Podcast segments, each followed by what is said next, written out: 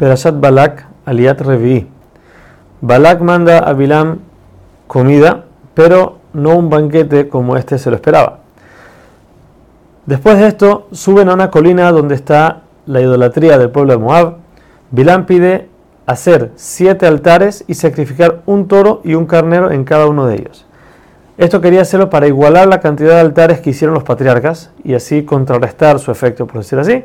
Y no solo eso, sobrepasar la cantidad de animales, ya que Abraham solamente trajo un cordero, él está trayendo dos. Ahora, cuando Bilam sube solo para tratar de maldecir al pueblo de ese lugar, Hashem se le aparece y lo manda a hablar con Balak. Y le dice de esta manera, ¿cómo crees que vas a maldecir a un pueblo en que en ningún momento la palabra maldición cayó sobre ellos, aun y cuando se lo merecían? No solo eso, dice, le dice Hashem a Bilam, hay un momento en el día, todos los días hay un momento en el cual Hashem se pone bravo, se enoja. Ese Bilam sabía ese momento y él estaba buscando cuándo es ese momento para poder maldecirlos ahí. Pero todos los días que Bilam trató de maldecir, Hashem hizo algo especial y no se enojó, para mostrar el cariño que le tiene al pueblo de Israel. Le sigo diciendo, las bases de este pueblo, que son los patriarcas, están bien asentadas y no hay cómo moverlas.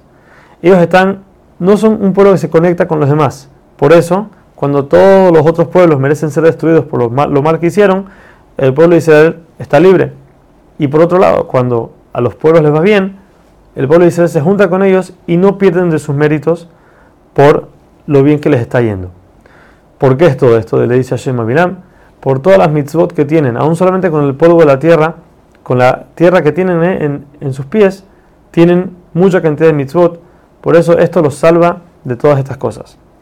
En ese momento cuando Bilam recibe esa profecía y ve lo grande que es el pueblo de Israel, él anhela morir como uno de los rectos del pueblo de Israel.